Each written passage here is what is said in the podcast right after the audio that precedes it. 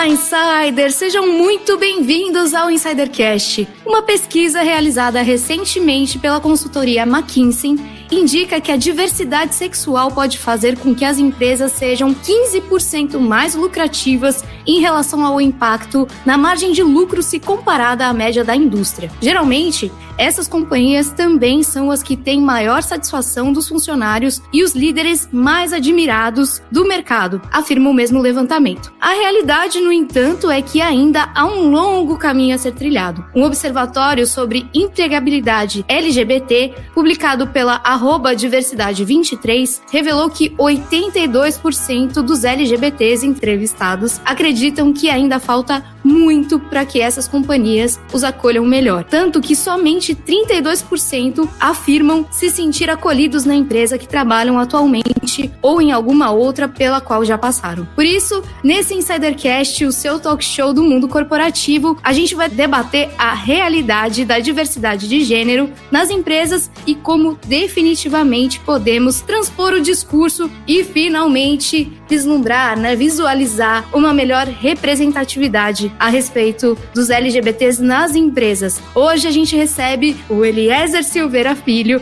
que é Managing Director da Rust, eleito um dos 100 principais executivos LGBTs do mundo pelo Yahoo Finance e um dos três principais CMOs do mundo, aliás, desculpa, gente, do mercado de TI pela IT Media. Ele possui 15 anos de experiência em marketing, numa carreira sólida em grandes empresas de tecnologia. Eli, já posso até te chamar assim? A gente já conversou aqui no bastidor. Seja muito bem-vindo ao Insidercast. Muito obrigado, obrigado pelo convite. Bom dia, boa tarde, boa noite a todo mundo. Não sei que horas que vocês estão ouvindo ou assistindo esse programa, mas muito bom estar com vocês hoje. Faço minhas suas palavras, Eli. Bom, queria já começar o nosso papo aqui perguntando para você e retomando algumas informações, alguns dados, né? Segundo o levantamento realizado pelo Enlacers em 2015, duas em cada dez empresas brasileiras se recusam a contratar profissionais LGBTQI a mais. É, a sigla agora é essa, né? Ele me corrija se eu estiver errada. O que, que motivou você a revelar a sua orientação sexual no ambiente de trabalho e, principalmente, ampliar a tua voz e ser um embaixador desse tema? Bom, o que, que acontece, na verdade, né? Não sei como que vocês enxergam essa questão do ambiente de trabalho, mas a gente passa uma parte da nossa vida na empresa. É, as empresas precisam acordar para isso, né? Ou seja, se a gente passa uma parte da nossa vida dentro de um ambiente de trabalho, trabalhando, são oito horas por dia, pelo menos, menos, durante cinco dias essa semana, às vezes até mais, dependendo da carga horária e do modelo de atividade de cada um, é uma loucura se você não pudesse ser quem você é de verdade. Aquele conceito que você separa a vida pessoal e profissional do meio de trabalho, eu acho ele uma falácia, é impossível separar. Nós somos uma pessoa, nós somos indivíduos, indivisíveis, né, como o próprio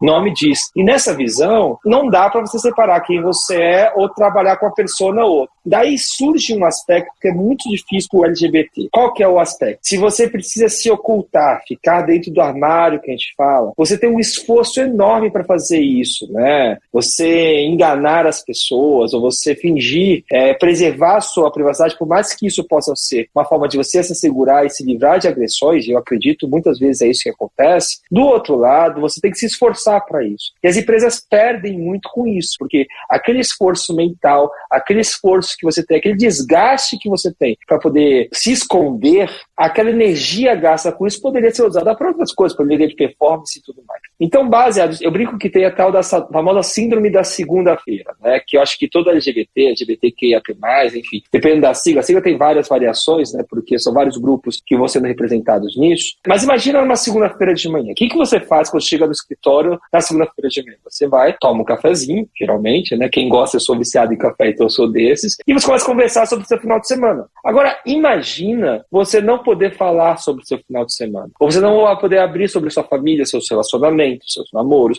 é, com quem você se relaciona, com quem você passou, o que você fez tudo mais. Ou você tem que criar outras histórias em cima disso. O esforço que você gasta com isso. Ou o medo que você sente de você não falando sobre isso, aquilo que te trave. Você criou, você está num ambiente que você se sente inseguro o tempo todo. Imagina, oito horas do seu dia se sentir inseguro de alguém falar ou pensar algo. Por causa disso que eu saí do armário dentro do meio de trabalho. Eu saí do armário primeiro para ter paz para mim mesmo, né, para eu poder achar isso. Mas para eu poder fazer isso, foi um movimento muito calculado e com muito medo. E é isso que acontece com a maioria dos LGBTs. Por quê? Porque você tá com medo de ser agredido, tá com medo de sofrer alguma represária, tá com medo disso poder impactar a sua carreira de alguma forma, tá com medo disso poder barrar uma promoção, barrar uma expectativa de crescimento seu em cima disso. Por isso que esse tema é tão importante nas empresas. Empresas que criam ambientes é, focados diversidade e inclusão, ambientes para as pessoas serem quem ela é, poderem estar presentes como elas são, com todas as características, toda a beleza, toda a diversidade que existe, elas são muito mais lucrativas, são muito mais vantajosas porque elas criam ambientes que as pessoas se sentem seguras.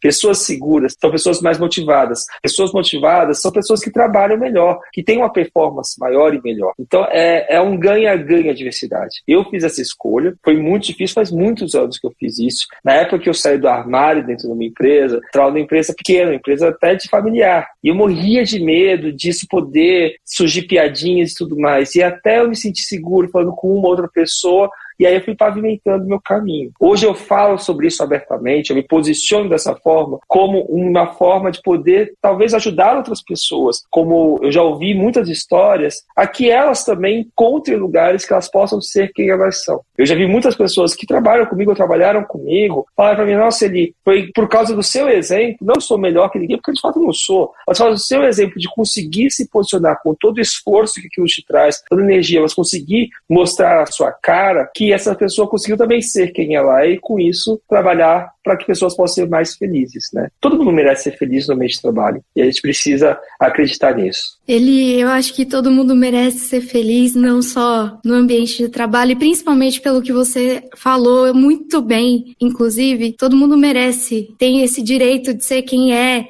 Ninguém liga ou desliga a chavinha, né? Enquanto bate o cartão ou para entrar no trabalho ou sair dele, né? Então, por que não ser a gente na nossa totalidade explorar as nossas potências de verdade, né? E o gênero, a orientação sexual é um dos lados que compõem um ser indivisível, como você falou aqui tão bem. Olha, já começamos muito bem a nossa conversa nessa tua explicação muito sensível e muito objetiva e muito clara também, né, do, de todo esse teu caminho. Mas vou chamar duas pessoas aqui para continuar o nosso papo, né, para trazer ainda mais diversidade, inclusive, né, para nossa mesa aqui. Bom, eu queria chamar primeiro o rei das pautas desse programa, ele que vem lá de Oz, do mundo maravilhoso de Osasco, sempre nas asas dos pombos de Oz, das pombinhas que comem as migalhas, os restinhos de uma salsicha, de um pão, não é? Mas que estão cada vez mais gordinhas e mais queridas por aqui. Fábio Oliveira, seja muito bem-vindo ao Insidercast. Pá Rodrigues, opa! Que alegria estar aqui nesse Insidercast.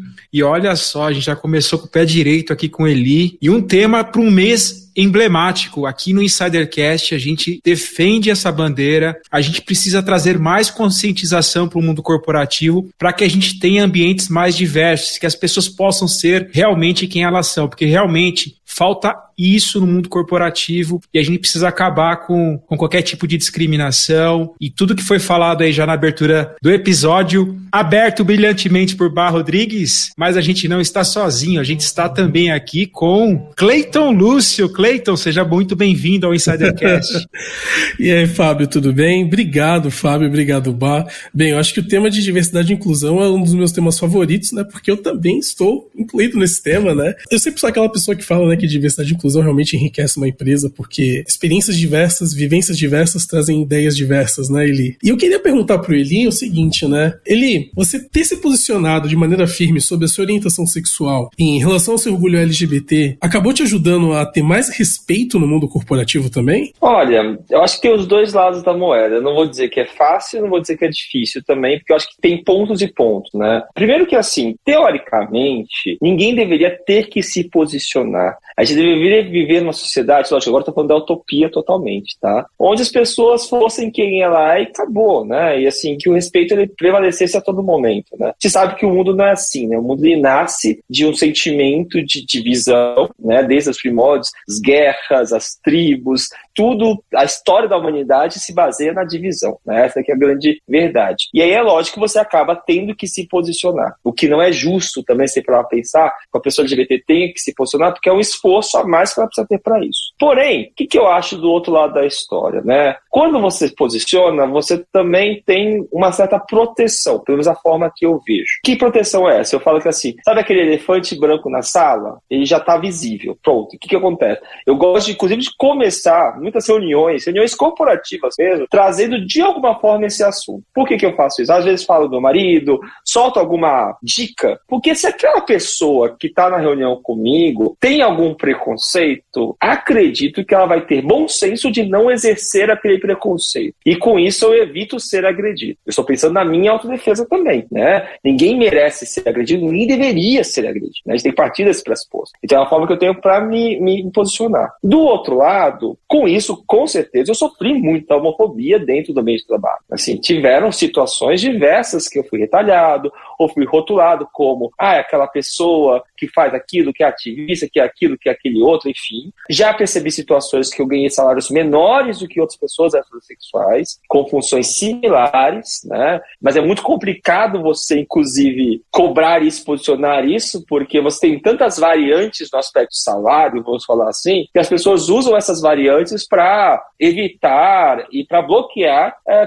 muito que mulheres passam por isso também na questão de desigualdade de gênero, sabe disso, né? E dos gaps salariais que existem com mulheres que são crônicos. Né? A gente vê histórias absurdas disso em vários aspectos da sociedade. Mas isso também acontece com LGBTs. Isso que eu ainda considero privilegiado, né? porque se a gente fala aquela história dos privilégios, né? Eu sou LGBT, mas eu sou um homem branco, cisgênero, LGBT. É, eu estou num lugar que, por mais que eu sofri preconceito, não tem nem como chegar perto ou, se quiçá, comparar qualquer é, agressão que eu sofri do que, por exemplo, a mulher trans negra sofreu. Estou usando extremos porque de fato são isso, né? Onde muitas vezes, inclusive, vão para a prostituição de forma compulsória, né? Eu falo da prostituição porque eu falo assim: prostituição é uma carreira como qualquer outra. Agora, qualquer profissão compulsória não deveria existir. Ninguém deveria ser obrigado a fazer nada que não queira fazer. Deveria ter alternativas. Né? O mundo deveria dar cardápio e possibilidades para todo mundo achar o seu caminho e ser feliz. Então, por isso que eu falo, tem os prós e os contras. Eu, vou ser muito sincero para você, em determinado momento da minha vida, eu tive que tomar uma escolha. Que era o quê? Ou eu seguia minha carreira quieto, vivendo com a minha família, teria minha casa, minha família,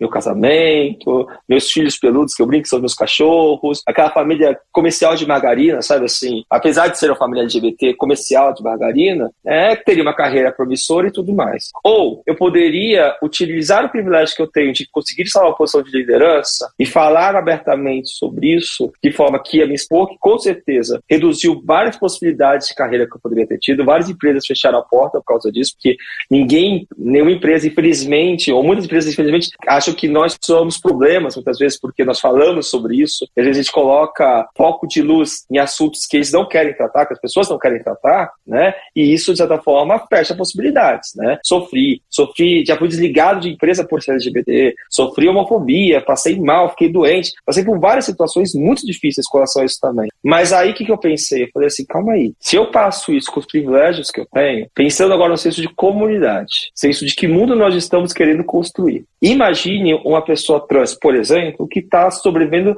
lutando para sobreviver. No país que mais mata transexuais, travestis no mundo. Né? Quando a gente pensar dessa forma, e que não tem acesso ao mercado de trabalho, né? ou tem acesso a pouquíssimas vagas que dão personagens de empresas e não profissionais. Infelizmente, são colocadas em situações que elas têm que se tornar personagens diante disso. Se, então, por causa disso, eu falei, não, eu vou me expor. Eu vou falar sobre isso, porque é a, é a minha contribuição para a sociedade falar assim: olha, isso existe também nos lugares que eu frequento. Eu falo sobre isso, eu coloco isso. É difícil porque eu atuo como CEO de uma empresa é, e muitas vezes em discussões a, a homossexualidade ela é vista com ma, maus olhos porque as pessoas enxergam na heterossexualidade masculina e aquele conceito de masculinidade tóxica uma força como se quem é forte tem que ser daquele jeito, né? E aí nas discussões de negócios, debatendo preço, estratégia, negócio, importações e tudo mais, isso pode não soar tão forte. E como que eu consigo transformar isso em fortaleza para me posicionar, tentar ser um profissional de sucesso, ser um bom gestor, ser um bom líder e além disso ser homossexual e conseguir falar sobre isso de forma que não não não não se torne uma barreira nesse ponto. Diante disso, eu percebi do outro lado, lógico, muito dolo, como eu estou te falando, mas eu também percebi muita força, porque tem muita gente, é, inclusive pessoas que têm vieses políticos de posicionamento muito divergentes dos meus, por exemplo, que ou é, elas ouvem o que eu falo, compartilham de histórias e elas começam a entender coisas que elas talvez não entendessem e admirar e a construir, porque quando a gente fala de diversidade e inclusão, não é uma pauta nem de esquerda nem de direita, por exemplo, não é uma pauta de partidos, não é uma pauta desse mundo polarizado de política, é uma pauta de vidas, é uma pauta de criar um mundo para que todo mundo possa ser feliz em todos os lugares, como você falou mesmo, Bar.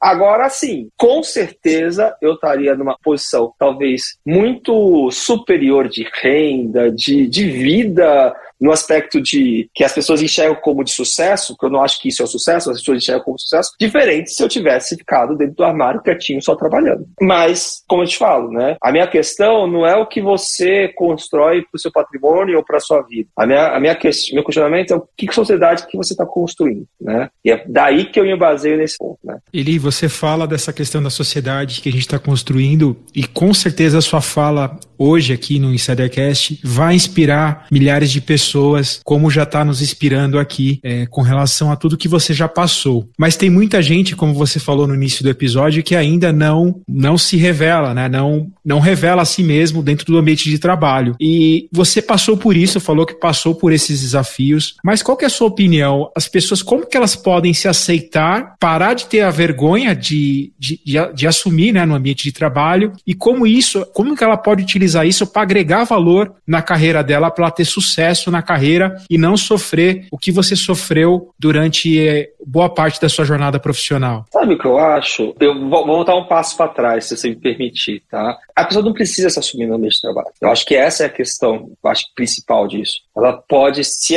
se assumir se ela quiser, se ela não quiser. Quando eu falo disso, assim, é, é lógico, a diversidade também implica em fazer as coisas de forma diferente, né? Um modelo não serve para todo mundo. Por que, que eu falo isso, né? Porque só eu sei o, o quanto o tênis aperta o meu pé, por exemplo. É aquele conceito de empatia que eu acredito muito, já estudei muito sobre isso, às vezes até dou aula sobre empatia, mas na minha visão, ele é um conceito totalmente utópico, porque você nunca vai ter uma empatia completa com a outra pessoa, ou seja, por mais que eu tenha passado por uma vivência muito similar à sua, por mais que eu tenha passado, nascido na mesma casa que você, tenha relacionado com as mesmas pessoas que você se relaciona, ainda assim, a forma que eu sinto, a forma que eu vejo, a forma que eu penso é diferente da sua. Né? Então, é, você se coloca no outro numa tentativa de entender que é importante que você gera conexão, mas do outro lado é utopia, porque você nunca vai sentir o outro. Por que, que eu falo isso? Né?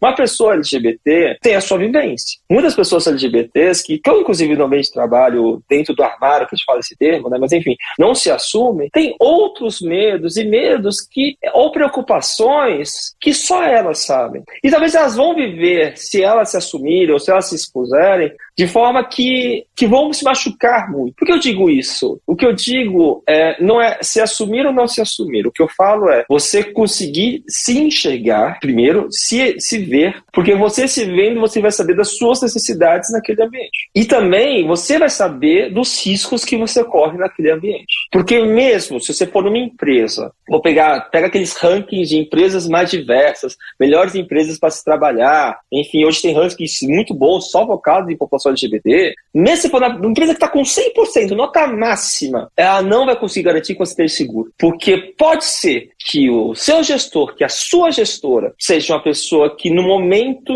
crítico te coloca numa situação de risco, te agrida de alguma forma, sem que ninguém saiba de uma forma que você não espera, de um jeito que você não espera, e aquilo te machuque e gere traumas que talvez você não consiga lidar. Talvez pode ser que essa pessoa seja tão inteligente do ponto de vista ruim, da inteligência ruim que a gente fala, de ser até maquiavélico, por que não? E, e manipule a empresa para te barrar a oportunidade de crescimento. Mesmo a empresa sendo diversa e está lá agora, no, esse mês, com a bandeira do orgulho LGBT na porta da empresa. Por isso que eu falo assim: ninguém sabe como ser seguro ou não. O que eu falo para essas pessoas é: primeiro se entenda, entenda a sua necessidade disso. Se você de fato tem necessidade, o que eu te falo é assim: para mim é bom. Eu te falar da minha experiência de vida. Para mim é bom me assumir, porque, como eu falei no começo, todo esforço que eu precisava de ocultar isso, eu passo a não ter mais e eu consigo ser 100% transparente. Hoje, eu sou 100% transparente com todo mundo que trabalha comigo. As pessoas que trabalham comigo sabem disso, às vezes é transparente demais.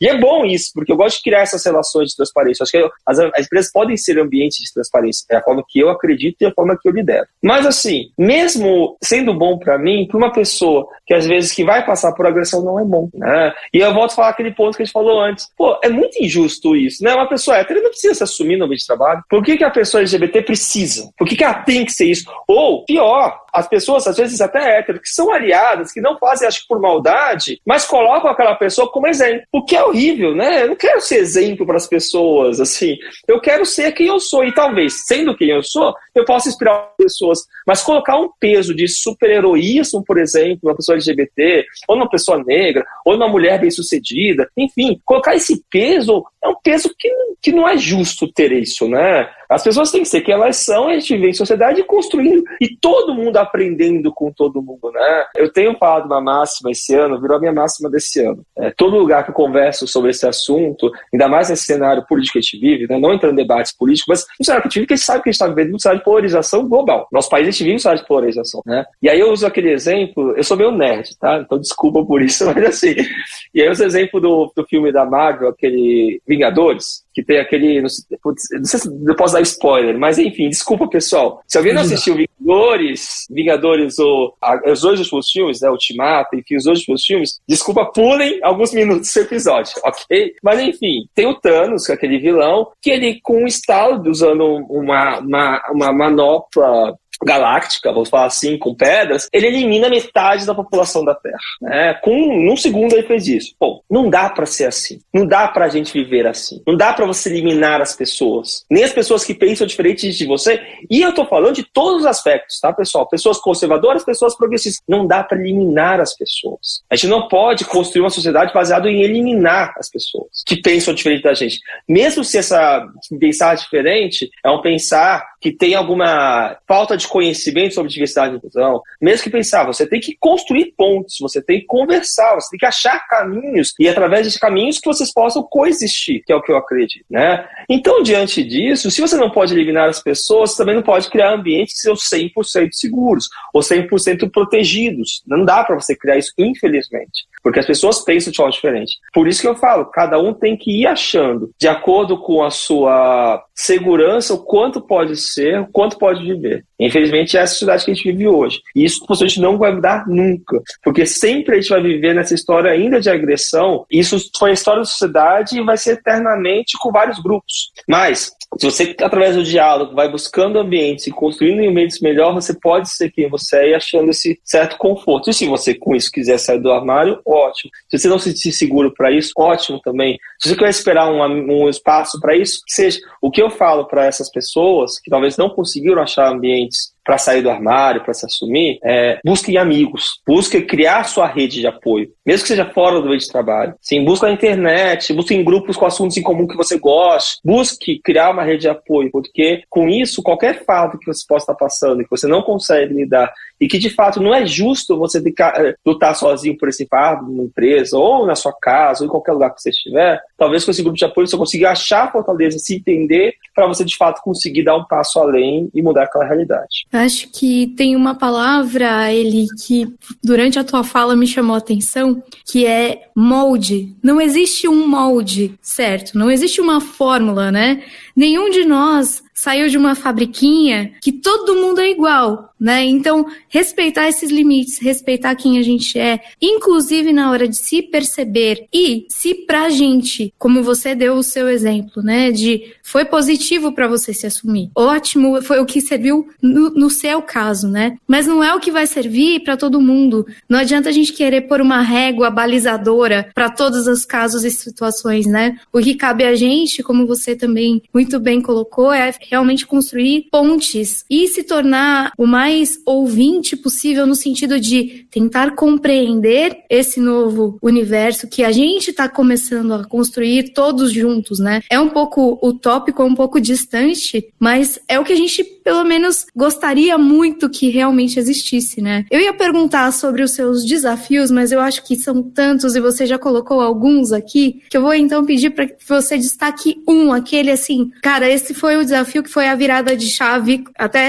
fiz aqui o barulhinho do Thanos, ó, instalando, é, né, a virada mesmo de chave no teu ponto de vista, quando você olhou e falou assim, cara, se não fosse esse desafio específico, talvez eu não tivesse chegado aqui, eu tivesse tomado a decisão para que tudo mudasse na minha vida? Olha, eu acho que o, o principal desafio que fez, eu vou talvez separar em dois desafios, se me permite. É um desafio quando eu me assumi e um desafio atual, porque eu acho que os desafios vão mudando com o tempo. Quando eu me assumi, o principal desafio, eu vejo de uma família muito religiosa. Né? Meu pai ele era pastor evangélico, minha mãe hoje é uma pastora, é, e eu tenho uma admiração enorme por eles. Eu acho que meu pai faleceu no começo desse ano, então lógico estou ainda sentindo muita saudade dele, né? A gente teve uma relação muito difícil, meu pai, porque meu pai, ele foi criado num, num dogma muito forte. Eu não tô, eu falo de religião, não tô criticando nenhuma religião, entendam isso, por favor. Mas ele estava debaixo de um dogma, de uma crença que polarizava muito o conceito de certos e errados. E aí, naquilo que ele aprendeu, né, eu fazia parte do errado, totalmente errado, vou falar assim. E isso criou um ambiente muito hostil, que para ele era muito difícil de lidar, né? É, a minha relação com meu pai foi muito difícil envolveu muita agressão, envolveu ser expulso de casa, envolveu muita dor, muita dor. Mas eu tive uma escolha. E eu vou falar isso, volto a dizer, daquela esfera de a minha escolha pessoal, tá? Eu entendo quem toma escolhas diferentes e acho justo, volto a dizer, não quero ser exemplo para ninguém, estou apenas compartilhando a escolha que eu tinha na minha vida. Eu poderia me isolar diante daquele cenário, né, construir um muro que me protegesse, e seria justo isso, diante de tudo que eu passei com meu pai, ou eu poderia tentar construir uma ponte com ele. Quando eu falo de construir uma ponte, ela é difícil, ela levou muitos e muitos anos. Meu pai, a gente teve uma relação muito difícil, onde foi hum, toda aquela agressão doía muito. Mas em determinado momento eu tive que fazer uma escolha. Ou eu segui em frente, minha vida pessoal, esquecia totalmente do meu pai e também esquecia dos momentos bons que eu tive com meu pai, não só dos momentos ruins, né? Porque meu pai, a gente uma família muito pobre, né? Mas meu pai ia em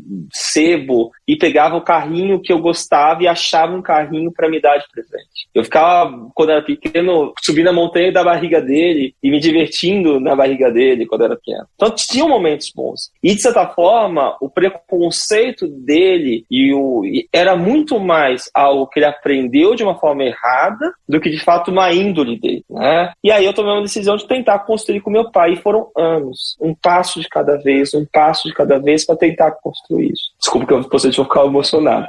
Mas é, no final desse ano, por exemplo, do ano passado, em, em, dezembro, dia 24 de dezembro, a gente foi cear na casa da minha mãe. Meus pais separados, mas são muito amigos, eram muito amigos, né? E foi a última vez que eu vi meu pai, dia 24 de dezembro, né? Porque no dia primeiro eu já encontrei ele falecido desse ano, né? Mas no dia 24 de dezembro, ele virou pro meu marido é, e comprou um presente pro meu marido. Ele comprou um livro, um cartão, e ele falou assim: Eu te amo e te quero, pro meu marido. Quando meu pai falou isso, eu fiquei muito emocionado, lógico, porque assistindo de longe, né, vendo ele se abraçando, né, é, lógico, tem um companheiro sensacional, um baita parceiraço, né, que é o Salomão, mas assim, eu vi aquela história terminando, tanto é que foi muito mais fácil para mim, por mais difícil que seja lidar com a morte de um pai, fechar esse ciclo. Quando eu falo disso, esse para mim foi o maior desafio da situação da minha vida, porque, lógico, eu estou usando lá o exemplo de casa, porque a gente está falando de trabalho, mas é porque aquela narrativa da minha casa foi o que me deu forças para entender que eu também poderia construir isso em qualquer outro ambiente, inclusive o ambiente trabalho. E volto a dizer, isso traz um ganho enorme de vida, porque você não pode eliminar as pessoas da sua vida. Eu bato essa tecla, gente.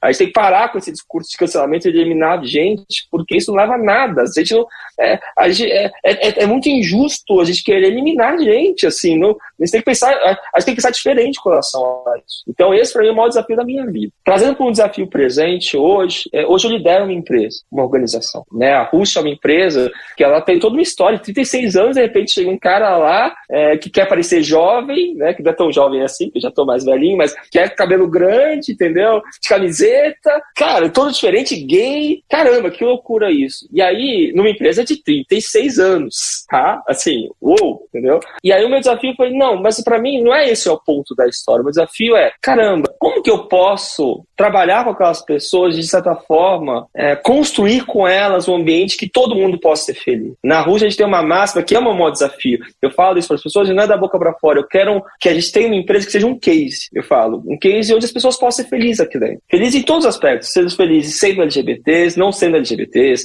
sendo felizes sendo conservadoras, sendo felizes sendo progressistas, sendo felizes sendo ateus, sendo é, religiosos, sendo felizes de qualquer forma, sendo mães, pais, é, tendo 70 anos de idade ou tendo 25 anos, 22 anos, assim. É, ser feliz, entendeu? E aí eu, como líder, e esse é um desafio gigantesco, falo assim, ô meu maior desafio, toda decisão que eu tenho que tomar, leva em consideração isso acima de qualquer coisa. É como que aquela decisão pode impactar naquilo, porque eu não quero, de alguma forma, reproduzir o sofrimento que eu passei. E em todos os aspectos. A diversidade, lógico, está falando do recorte LGBT, e com certeza, né, os pontos que você trouxe no começo, os, os são muito focados na LGBT, apesar da diversidade ter alguns pontos de todo mundo, mas a diversidade inclui todo mundo. Isso que a gente precisa entender. A diversidade inclui a pessoa o homem branco, cisgênero, heterossexual, conservador. Ele faz parte da diversidade. A diversidade é para todo mundo. Porque você cria um ambiente para todo mundo poder ser quem é e ser feliz, todo mundo, em qualquer aspecto, qualquer posicionamento, vai poder ser feliz. Essa que é a massa que eu acredito, né? Então, aquele desafio meu, na minha história de vida pessoal, ele dialoga muito com o desafio que eu tenho hoje de conseguir criar esse ambiente, trabalhar com pessoas para poder construir isso. Porque, para mim, é o que me traz a satisfação. Se eu conseguir e cada vez que eu converso com algum colaborador, alguma pessoa do meu time, essa pessoa tá feliz, eu sei que aquilo não é da boca para fora, mas aquilo é um sentimento que ela sente, eu assim, nossa, mais um pontinho que eu consegui atingir desse desafio, que é um desafio diário, mas é um pontinho que eu sigo nisso. Poxa, Eli, que, que motivação você tem fazer as pessoas mais felizes. Caramba. Eu queria continuar falando um pouquinho de família, mas assim, é que você comentou da sua família de propaganda de margarina no começo do episódio. Eu queria saber o que, que você mais gosta de fazer com a sua família nas horas vagas. Olha, hoje, mergulhar. É, a gente criou esse hábito do mergulho no ano passado, já faz um ano e meio né, que a gente mergulha e é uma delícia. Mergulhar tem, tem uma mágica do mergulho, não sei que não tem nada a ver com o tema, mas eu recomendo todo mundo, se possível, vença, procure uma boa escola de mergulho aprenda a mergulhar. Lógico que é um esporte elitista, ele é mais caro, assim, não vou negar isso, tá? É, mas tem uma máxima, porque quando você descobre que tem um mundo que você não conhece debaixo d'água, colorido, gigantesco, cheio de vida diferente, cheio de seres diferentes que coexistem, um tubarão chegando na sua direção e tudo aquilo, aquilo é mágico, isso está algo mágico. É, e principalmente mergulhar me ajuda muito a acalmar.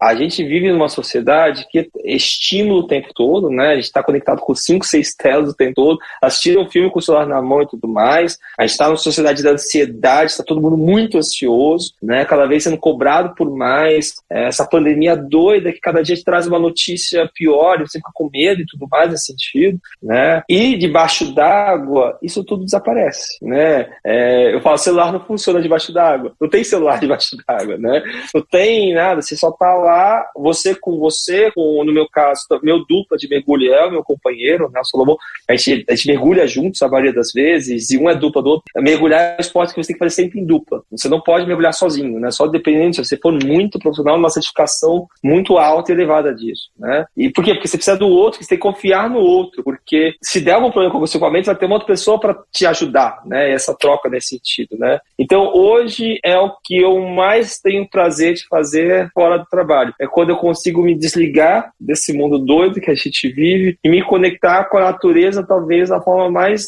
muitas vezes mais intocada que ela possa existir, né? Porque é, ainda temos lugares, acho que tem um caos ainda no mundo marinho, enfim, muita pesca predatória, muitas vidas sendo perdidas marinhas nesse sentido, mas ainda tem lugares mais intocados. Então, podendo vivenciar isso, é esporte de observação, você não mexe em nada. São vários ensinamentos que eu passo a ter quando eu vou mergulhando que me ajuda a viver com esse mundo doido que a gente vive, que não é fácil esse mundo que a gente vive.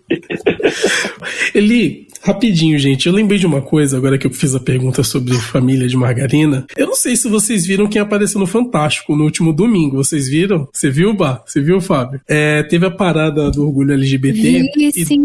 O Everton Schultz e o. E o Eden Castelo ah, Branco. É verdade. Castelo é Eles foram convidados aqui, ele de um especial um especial que a gente fez sobre paternidade. E a gente falou sobre uma paternidade com dois Bem pais, lembrado, né? Paternidade ao quadrado, ao quadrado, E eles apareceram em destaque, assim, na, na matéria do, do durante Fantástico, o hino, né? durante, a, durante o hino nacional, no meio da gerou parada. pauta pro Fantástico, é isso? Gerou. Vendo? A gente tá chique, só, só que não. Olha a modéstia, né? é, Eli, a gente, a gente tem falado, você falou muito bem nessa sua resposta, nessa pergunta coringa, né?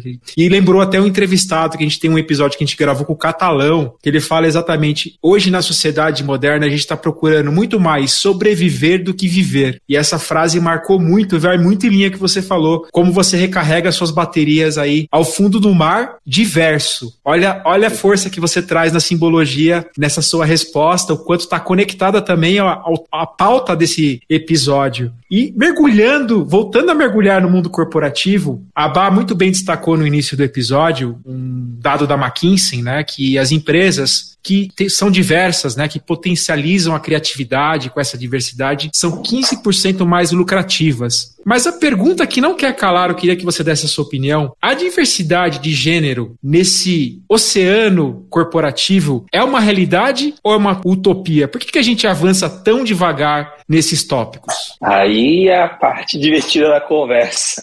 Por quê? Porque é a hora que a gente fala as verdades, vamos falar assim, né, com todo respeito. Né? Tem um, um meu livro favorito de não ficção, é, não sei se vocês já tiveram a oportunidade de ler, é daquele pensador israelense Yuval Noah Harari, que também é gay, por sinal, é, que é o Sapiens, é best-seller, já teve várias edições no Brasil mesmo, já teve publicado por duas companhias, é, editoras diferentes, inclusive. E ele nasce de uma máxima que toda vez que, às vezes, quase que eu dou palestra sobre esse assunto, eu sempre uso uma frase que ele, ele, ele traz um questionamento de por que o Homo sapiens, né, pensando numa visão evolucionista, tá? Se alguém pensa diferente, também respeito, mas partir de uma ótica evolucionista da sociedade, por que, que o Homo sapiens existe e o Homo neanderthalis não existe? Né? Você sabe que tem várias, pelo menos na, na, na, ciência, tem várias categorias da sociedade Homo, né? E aí, a máxima que ele fala, uma das teorias que ele traz, é a possibilidade do Homo sapiens ter eliminado, matado os Homo neanderthalis. E ele, ele fala isso, eles eram similares demais para se ignorar e diferente demais para se tolerar. Por que eu falo isso? Né? Eu, a, a sociedade ela nasce desse cenário, onde aquele que é parecido com você, mas é diferente, se ele é diferente demais, você não quer tolerar aquilo, você quer eliminar aquilo, aquilo não quer que aquilo tenha perto nisso. E aí, nessa visão, você pode pegar todas as narrativas da sociedade. Quando um povo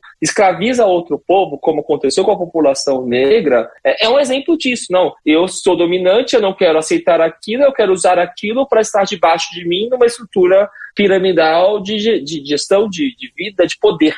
Essa é a história de tudo. Todas as guerras, todas as violências, elas nascem desse sentimento de eu quero colocar uma outra pessoa numa posição inferior à minha porque eu me acho mais importante e quero preservar os meus privilégios e meu poder para isso. Ponto. Hoje, empresas, falando de hoje das empresas, isso acontece. As pessoas que estão em situação de poder nas empresas, né, eu falo situação de poder porque isso é temporário, ninguém é CEO, ninguém é dono de empresa, ninguém é presidente. As pessoas estão naquela situação, né? Elas não são. Eu, eu sou o Eliezer, eu não sou o meu cargo, eu não sou a, a Rush, eu não sou isso. Eu, sou, eu estou nessa posição, né? As pessoas que estão em situação de poder, elas já vêm de um contexto, de uma estrutura de poder existente, que vai se preservando naturalmente, e qualquer ponto que diverja daquilo vai fazer a pessoa pensar: tá, mas se eu estiver promovendo aquela pessoa, aquela pessoa, eu vou ter que abrir mão do meu poder em algum momento para aquela pessoa poder crescer, e vou abrir mão daquela estrutura? Bom, né? E aí com isso começa a criar as falácias, né? Cria-se a falácia da meritocracia, cria-se a falácia de, ah, não, mulher mulheres engravidam e não podem trabalhar porque elas não conseguem focar, criam essa falácia pessoas negras não têm acesso à educação e não podem crescer, não falam tantos idiomas. Isso tudo é mentiras que vão sendo criadas, né? São falácias que são criadas, mas elas são criadas para poder preservar que aquela pessoa que está numa situação de poder permaneça naquela situação. Com isso, sim, é uma utopia. É uma utopia porque você ainda não tem e está muito longe de ter é, uma equidade de gênero, por exemplo, nas posições de liderança das empresas. É uma utopia porque ainda assim você não tem uma equidade racial nas posições de liderança das empresas. E talvez isso nunca vai conseguir acontecer no modelo que a gente tem hoje. O que eu acredito, e eu te falo assim, qual que é? Você fala assim, tá bom, então, então vamos desligar esse podcast que acabou a conversa aqui, não tem solução e vamos desligar e vamos tomar uma cerveja. Não, eu acredito que tem um caminho. O caminho que eu acredito é qual? A gente precisa incentivar que as pessoas consigam gerar riquezas para si próprias. E com isso, elas construam essa estrutura de poder e não sejam vetadas por uma pessoa que está numa posição superior, que vai ficar vetando o tempo todo, mesmo disfarçando isso com discursos de meritocracia e blá blá blá blá blá blá. Entendeu assim? Por isso que eu acredito no empreendedorismo. Por isso eu acredito nas iniciativas de empreendedorismo raciais, por exemplo. Porque eu acho que é isso. Tem uma amiga minha que é a Nina Silva, não sei se você é convidada para falar no podcast, não vale a pena, ela é maravilhosa. Ela tem um movimento chamado Black Money. E ela é focada nisso, em como construir é, estruturas de, de, riqueza entre a população negra e incentivar isso, né? A Adriana da Feira Preta é um exemplo disso também. Então, assim, são várias iniciativas que é o quê? Para fortalecer, para que as pessoas negras não tenham que depender de uma pessoa branca, por exemplo, que está como presidente de uma empresa e que nunca vai abrir espaço real para aquela pessoa crescer. Vai abrir uma vaguinha aqui outra ali que vai ser personagem para ficar bonito na foto do Instagram da empresa, para entrar no balanço social da empresa e para ficar bonitinho para todo mundo ver e assinar um termo de compromisso, está tudo lindo. Essa é a verdade. Aí só vai mudar a estrutura quando, de fato, a gente conseguir que as pessoas diversas, de grupos minorizados, estejam em situação de poder. Porque enquanto quem tiver em situação de poder forem pessoas não diversas, vamos falar assim, né, que representam esse cenário, gente, elas vão abrir mão. Existe um risco muito grande, e esse é o grande dilema da sociedade, que é o oprimido se tornar opressor, de falar disso, né? Ou uma pessoa que está hoje afastada, quando está na situação de poder, ela muda, ela quer preservar a situação de poder dela, né? Essa é a máxima, né? Imagina se um presidente de uma empresa aceitaria reduzir o salário dele para poder contratar mais diretoras mulheres, por exemplo. Você acha que isso ia acontecer, gente? Honestamente? Não. A pessoa está naquela situação, não vai querer, ela vai querer preservar sua riqueza. Ponto. Então, a única forma de mudar isso, ao meu ver, é a gente criar essas outras estruturas, para que essas estruturas possam crescer e elas se tornem as estruturas predominantes. Né? Por isso eu acredito muito é, em pautas, por exemplo, como as cotas raciais nas universidades, como que isso abriu formas e espaços para isso, né? programas de empreendedorismo, programas de formação para pessoas de grupos minorizados, é, porque é dessa forma que você começa a mexer na estrutura de fato, né? e conseguir colocar que essas pessoas possam produzir, produzir startups, crescer, que só grandes empresas, só megas corporações, e aí sim não dependam desse modelo branco, cis normativo que existe. Eu não sei se eu te respondi, mas é, é a única forma que eu vejo vencer. Hoje é uma utopia. Eli, você super respondeu, e você respondeu até uma pergunta que eu ia te fazer sobre como transformar o discurso na prática, né? E você acabou de dar o passo a passo. Ontem a gente conversou com o Daniel Magalhães da Virgo e a Dani Junco da Bitumami, e realmente está muito alinhado esse discurso, né? Porque assim, nós precisamos trazer mais pessoas diversas para o jogo do poder, que é o poder onde elas são protagonistas das próprias vidas, das próprias existências delas, né? E quando você traz essas pessoas pro jogo do poder aonde realmente elas podem fazer dinheiro não apenas para sobreviver, mas para viver e impactar o seu entorno, você consegue realmente é, alterar essa balança de poder que existe hoje e você consegue criar novos meios dessas pessoas poderem sim galgar posições maiores, né? Então toda iniciativa que empodera, entre aspas, bem entre aspas, né, as minorias, porque a gente só é minoria no lado financeiro, mas por exemplo, se a gente pegar a população negra, LGBT, mulheres, por exemplo, ela é a maioria, né? Então, toda iniciativa que empodera essas pessoas realmente traz essa diversidade e inclusão no nível real e que realmente funciona. Então, ficou muito legal essa resposta, ficou muito de encontro com o que o Daniel e a Dani Junco, que ontem a gente conversou com eles, falou e eu super concordo com você. Agora eu vou passar a bola pro Fábio. Ah, Eli, a gente se inspira muito com pessoas de sucesso, todos nós. E a gente precisa ter esse espelho, esse benchmark. A gente não, se, não deve se comparar, mas deve se comparar com a gente mesmo. Se a gente fala sempre aqui no Insidercast.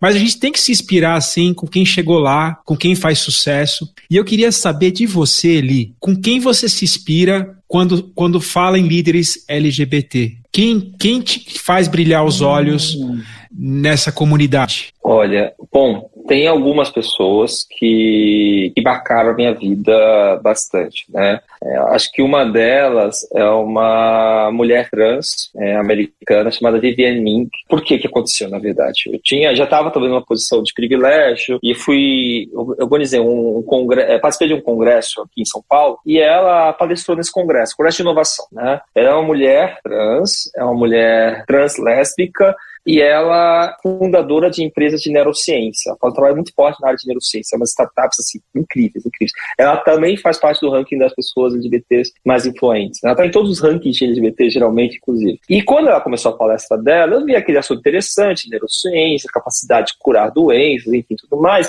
Não percebi nem que ela era uma pessoa trans, começa por aí. Ela tinha o que a gente chama de passabilidade com uma pessoa cisgênero, né? Até que ela contou a história dela e ela falou que ela estava, ela estudava no MIT na época, ela já se entendia como uma pessoa trans, mas não tinha ainda revelado isso ou tratado aquele assunto. Ela pegou uma arma dentro do carro, botou na boca e ela quase se suicidou. Né? E aí, na hora, como se ela tivesse tido um ímpeto, falou assim: não, não é isso, não, não é, não precisa ser assim. E ela foi mudando a história dela. Era, ela, na época, era casada já com uma mulher, é, falou com essa mulher sobre isso. Aquela mulher amava muito ela e aceitou e quis construir família com ela, assim, mesmo assim, sabe? Assim, foi muito interessante a história. E aí eu tive a oportunidade oportunidade, foi muito interessante. Na sequência desse evento, eu consegui uma bolsa de estudos para estudar em Stanford. É chique, né?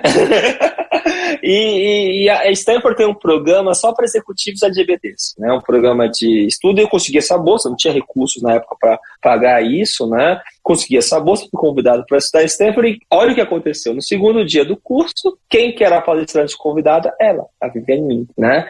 E a gente teve a oportunidade de jantar aquela noite juntos, e eu falando em geral como a história dela tinha marcado, e ela contou justamente sobre isso, falando que aquela jornada dela foi uma jornada que foi, além de, de fato, ela trabalha com inovação, então ela poder ser quem ela é, tratar com aquilo, vencer aquela barreira que quase levou. Imagina, se perdeu uma mente brilhante como a dela para um suicídio, por exemplo, por ela não conseguir se aceitar. Imagina como a sociedade ia perder com isso, né? E como ela usa isso, aquela voz, para potencializar, impactar as outras pessoas, mostrando que sim, há caminhos, há oportunidades. A morte não é um caminho necessariamente, não precisa ser um caminho, né? Quem sabe que existem muitos, muitos casos de pessoas que acabam partindo para esse caminho por uma total desilusão, por todas as agressões que sofrem, aquilo me inspirou muito. Então a Viviane se tornou para mim é, uma liderança por ser uma mulher trans, por ser uma mulher trans de inovação da área que eu trabalho e vivo muito essa área, e principalmente por conseguir utilizar a voz dela tanto como uma grande especialista do conhecimento tecnológico que ela tem, como a voz de diversidade e inclusão. Até porque esse é um outro ponto da história, né? Pessoas LGBTs não falam só sobre questões LGBTs, né? Pessoas LGBTs falam sobre qualquer assunto, qualquer conhecimento que elas têm, né? Mulheres não falam só sobre feminismo, só sobre essa pauta. Pessoas negras não tem que falar só sobre racismo, por exemplo, né? Tem tantos outros conhecimentos. E ela me traz isso, ela me mostrou uma mulher executiva, forte, poderosa, que conseguiu construir, vencer uma, uma questão tão delicada que foi uma tentativa até de suicídio, né? E conseguir se construir e hoje ser uma das maiores especialistas da área de neurociência do mundo. Então ela me inspira enormemente, E eu tive a sorte de conhecê-la, que foi um, um grande presente na minha vida também. Ele me chamou exatamente a atenção nesse ponto, quando você trouxe a história da Vivienne, né? De que, cara, já pensou se ela realmente consegue efetivar o plano, né, do suicídio ali, né, de realmente tirar a vida, o quanto a sociedade perderia daquela pessoa, daquele ser humano, daquele intelecto, né, e de toda a potencialidade que ela tem, né, por causa de um preconceito. Quantas outras Vivienes a gente está perdendo por puro desconhecimento e pré-conceito, né, de não se atentar ao que realmente, que a gente até está falando bastante aqui hoje, ao que realmente interessa, de quem são as pessoas, muito além, né, desses rótulos que a gente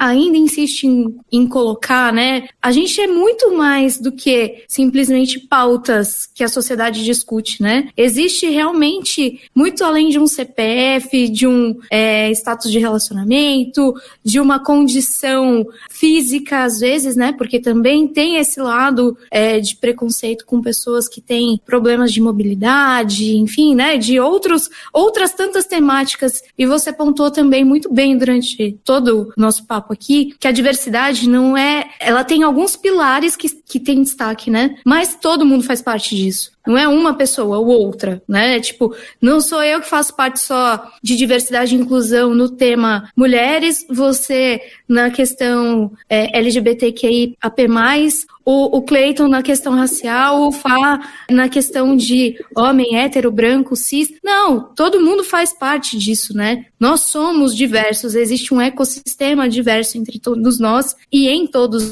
nós, né? Mas agora, voltando para a pauta, a gente falou muito sobre os desafios, né, da área e de tudo que isso traz. Mas eu queria inverter um pouco esse jogo. Queria te perguntar o que te, que, que te traz mais alegrias em tudo isso, né? Que a gente conversou, principalmente na tua área de atuação. O que que você olha e fala, cara, valeu a pena? O que me traz alegrias é quando alguém me fala que de alguma forma alguma história dessas várias histórias que a gente vai contando é, ajudou. As pessoas ontem foi interessante que ontem eu saí é, com uma amiga e um outro assunto. Eu estava falando sobre a minha relação com meu pai que contei aqui já também para ela. estava na, Colômbia e eu estava comentando com ela sobre isso, né? E sobre essa questão de não eliminar as pessoas. Eu poderia ter abençoado meu pai, né? Mas eu decidi, fiz uma escolha de querer construir aquilo e aquilo no final se tornou um grande presente para minha vida. É, e eu estava comentando isso, conversando sobre isso, sobre essa questão de não eliminar. Mal sabia eu que aquela pessoa não estava falando com a mãe há anos. E aí depois daquela conversa, ela falou: não, calma, vamos lá, vamos repensar isso. E ela acabou conseguindo repensar. A mãe estava passando por um problema de saúde e hoje a filha pode de fato ajudar a mãe e reconstruir uma relação. E ela me falar isso ontem, assim, eu nem sabia disso, não sabia da história da Elcama, não sabia de nada daquilo, mas aquela narrativa eu acho que funcionou como um, sabe, uma semente que achou um terreno que fez sentido, né? E para mim, eu volto a dizer, não é o exemplo da minha vida. A gente não sou exemplo para nada nem para ninguém. Eu sou uma pessoa como qualquer outra. Mas saber que a gente está construindo uma sociedade onde uma filha pode voltar a falar com a mãe, ter uma relação com a mãe e construir uma história de amor a partir disso, ou construir uma sociedade com a pessoa hoje que não consegue vislumbrar uma carreira, consiga depois, talvez, esse podcast, e assim, nossa, dá, dá para achar um caminho caminho para isso, sabe? Ou um líder de uma empresa, uma líder de uma empresa, fala assim: não, olha que interessante, vamos abrir essas portas, né? vamos mudar essa realidade. É, isso me motiva, né? Me motiva a saber que o que a gente faz, o que a gente vive, não é só por causa da renda, não é só para querer construir. É justo, lógico, você salário, construir casa, viajar, poder mergulhar, fazer o que você quiser. É justo isso. Mas não é só isso. Não precisa ser só isso. A vida ela pode ser muito mais do que essas regras ou essas metas ou esses indicadores da, da sociedade, de sucesso e tudo mais. A vida pode ser você encontrar uma pessoa que você gosta, dar um abraço, dar um beijo. A vida pode ser você conversar com uma pessoa, ter uma conversa agradável, sair de um bate-papo como esse mesmo, sabe? Com feliz, com um sorriso no rosto, assim, nossa, que bacana que a gente passou por isso, sabe? A vida pode ser isso também, né? E é isso que me motiva. Hoje, quando eu consigo sair de qualquer conversa com pessoas que trabalham comigo, no trabalho e tudo mais, e eu percebo que as pessoas saem minimamente mais felizes, eu falo assim, nossa, que bacana, me, me alegro e falo assim, poxa, porque eu também, eu estou me sentindo assim. E se eu consigo que todo mundo consiga se sentir assim, mesmo com as adversidades, mesmo com os desafios que a gente vive, a gente consegue construir isso, para mim isso é o que me motiva hoje, me deixa feliz, é o que me deixa contente, né? A gente precisa mudar essa trajetória do mundo, pessoal. Essa é a minha visão. Não dá para a gente só vai a, a, a, gente nasceu da destruição, como eu sei o caso do livro do Harari fala, né, do Yuval, mas não precisa ser assim. É, esse é o ponto. Eu acho que a gente pode mudar essa trajetória. A gente não precisa se, a gente não precisa se odiar. A gente não precisa ficar brigando o tempo todo. A gente não precisa disso. A gente pode achar formas de construir algo. Né? E a diversidade é isso. A diversidade, para mim, é construção. A diversidade, para mim, é você enxergar a beleza no diferente. E em todos os diferentes que existem. Todas as características diferentes que existem. A diversidade, para mim, é respeitar. É entender que, assim como eu tenho o direito de ser feliz, a outra pessoa também tem esse direito. Eu não posso vetar isso daquela pessoa. Não posso querer ser contra isso. Se eu tenho direito de ter uma carreira, outra pessoa também tem direito de ter uma carreira. Se eu tenho direito de, de construir minha família, outra pessoa também tem direito de construir a família dela. Isso é a diversidade. A diversidade é a gente poder enxergar a beleza no outro da forma que essa pessoa for. A diversidade é uma pessoa conservadora conversar e viver bem com uma pessoa progressista. A diversidade é isso. A diversidade é a gente não parar de querer moldar o outro da forma que a gente pensa e, de fato, enxergar no outro é quem nós somos. Tem uma máxima que eu aprendi também com uma líder que me inspira diversidade, que é aquela história, você já ouviu falar do Salabona Chicona, é tradicional isso na internet, tem que é de uma tribo da África, não sei exatamente o país, não sei a história inteira, mas que eles cumprimentam dessa forma, né? Salabona Chicona, né? Eu te vejo, traduzindo, né, português, e a resposta é porque é, você me vê, eu existo. E na prática é isso. A única forma, a única prova que eu existo no mundo é o fato de vocês me enxergarem e vice-versa. Ou seja, a única prova que a gente de fato está aqui é o outro, né? E isso a gente não consegue eliminar, a gente nem deveria querer eliminar isso. Então é isso que me deixa feliz. Cleiton ficou até sem palavras aqui, ele eu já ia aqui é, intervir, mas Cleiton, por favor. Poderia ficar aqui mais umas mais uma hora, né? Eli, que prazer te conhecer que grande ser humano você é. Mas infelizmente a gente tá chegando ao final do episódio. Mas antes eu queria que você pudesse deixar um recado final pros insiders e as suas redes sociais também, para que eles possam ter contato com você. Claro, claro. Bom, meu recado, pessoal, para todo mundo é sejam felizes, sim, é da forma que vocês são, do jeito que vocês são, assim. Vivam essa felicidade, assim. Eu tava agora também na parada do Orgulho LGBT de São Paulo, alguns dias atrás, e quando eu botei, toda vez que eu boto meu pé na Avenida Paulista, gente, eu começo a chorar. É, é, assim, isso é sempre. É, é, eu há anos na parada e eu choro toda vez. Por quê? Porque para mim a, a, liberdade que aquilo representa, de você ver tantas vidas serem quem elas são, me lembra eu todas as vezes que eu neguei quem eu era. Todas as vezes na minha vida que alguém negou quem eu era. Alguém quis me colocar numa caixinha, num rótulo, e o quanto disso limitou as minhas possibilidades. Né? O ser humano é infinito nas suas possibilidades. E se a gente parar de barrar isso e deixar as pessoas serem infinitas as suas possibilidades, a gente vai ter muito mais talento, muito mais vida, muito mais alegria, muito mais cor nesse mundo. E é isso que eu acredito, é essa mensagem que eu deixo para todo mundo. Sejam felizes. Minhas redes sociais, pessoal, Podem me achar no LinkedIn, é, linkedin.com barra in barra Silveira. Podem me achar no Instagram também, é é, o arroba. Podem entrar em contato comigo se quiserem conversar, vai ser sempre um prazer. Às vezes demora um pouco para responder porque eu sou meio atrapalhado, com muita conexão, muita coisa, mas é sempre um prazer. Mas acima de tudo, assim, do ambiente de trabalho, hoje existem empresas que olham para isso, é, isso é importante que vocês saibam disso. É, ou seja, se você está num ambiente hoje que é hostil para você, que você não pode ser quem você é. Eu entendo isso e volto a dizer, faz parte, não vou falar para vocês saírem, porque a gente precisa de renda, a gente precisa trabalhar, né? Assim, na sociedade capitalista, a receita é importante, mas o que eu falo assim, comece a buscar outros lugares. Tem lugares hoje, empresas que já estão começando a criar ambientes que trazem mais segurança. Não são perfeitos, não existe lugar perfeito, pessoal, assim, e sempre o quintal do vizinho é mais verde do que o nosso, essa é a verdade, a máxima da vida, mas comece a procurar um ambiente que você possa ser feliz, né? Se você está morando numa casa, você tem um pai, uma mãe que tem uma visão agressiva, que violenta a sua existência de alguma forma, seja através de falas e tudo mais, é, eu sei que também não vou falar para vocês, não, se expõe, assim, não, mas comecem a buscar construir essa rede de apoio que eu falei lá atrás, de amigos e pessoas que podem ajudar você a sair dessa situação. Ninguém merece sofrer. E o sofrimento, ele não é solução e tem como sair disso, sim. Tem, com amigos, com apoio, tem ONGs que possam ajudar, enfim, quando me, me procura, eu posso até direcionar alguma coisa para ajudar, com certeza eu vou buscar alguma forma de, de poder ajudar. Mas sempre pensem nisso, a vida de vocês importa. O mundo só existe porque cada um existe. E vocês possam ser felizes, é, é só isso que eu peço, porque é só isso que a gente pode de fato construir para ter um mundo melhor. Sensacional seu recado final, Eli. Eu tenho poucas coisas para falar aqui, né? Porque acho que tudo já foi dito, mas no recado final do Eli, né?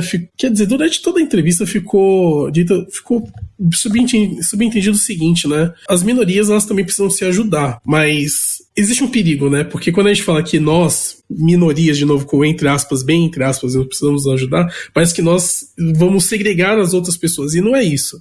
É, eu sou muito fã do Raul Seixas, assim, e acabei de me lembrar de uma frase de uma música chamada Noveon que falou o seguinte: querer o meu não é querer roubar o seu. E isso significa o seguinte: o que eu quero não vai atrapalhar o que você quer. Então, nós podemos coexistir e nós podemos crescer juntos. E quando nós crescemos juntos, a humanidade como um todo cresce cresce mais rápido ainda. Então, ter pessoas negras ricas, ter pessoas LGBTs ricas, ter pessoas trans ricas, ter mulheres negras, indígenas, é, asiáticos ricos, não rouba a riqueza de, de pessoas que já são ricas. Na verdade, cria mais prosperidade no mundo e mais abundância. E o mundo se torna um lugar melhor. Então, meu recado final, eu acho que é o seguinte, né? Diversidade e inclusão deve ser levado a sério sim, e que nós possamos ter realmente um mundo mais diverso e inclusivo, onde as pessoas possam ser elas mesmas e serem felizes sendo elas mesmas, sim. Eli, muito obrigado. É, Insiders, muito obrigado. E Fábio, é com você. E obrigado, Bá. Tchau.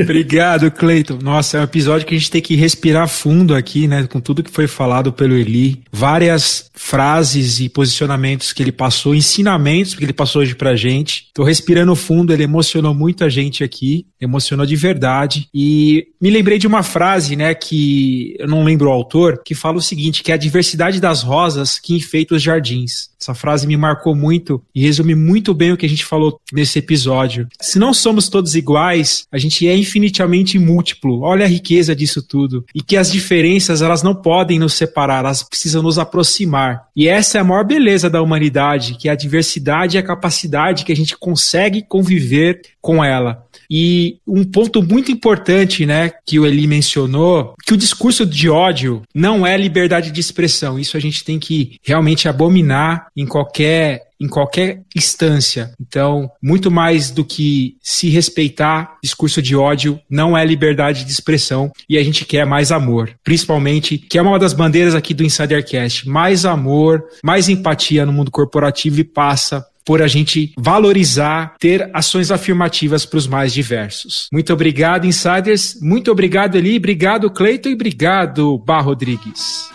Obrigada, Fá. Obrigada, Clayton. Eu acho que tudo o que eu disser agora vai ser muito redundante e foi realmente tão profundo e tão necessário, emocionante e tudo que, que tem de positivo a se falar sobre esse tema, esse papo com o Eli, que, que dá vontade de ouvir ele aqui por muito mais tempo. Uma hora foi pouco de conversa com ele para um debate que tem que ser natural, como a gente falou aqui aqui. Eu acho que o que fica para mim dessa conversa de hoje aqui do Insidercast é o quanto a gente tem que valorizar as pessoas como elas são, como a gente comentou ali no meio do episódio, né? A questão de gênero, de orientação sexual é apenas uma fração de um todo. Mas se a gente realmente quer uma sociedade mais diversa inclusiva e que realmente respeite essa pauta de diversidade, a gente tem que olhar para o todo e entender que esse todo também faz parte da gente e a gente faz parte desse todo. Então,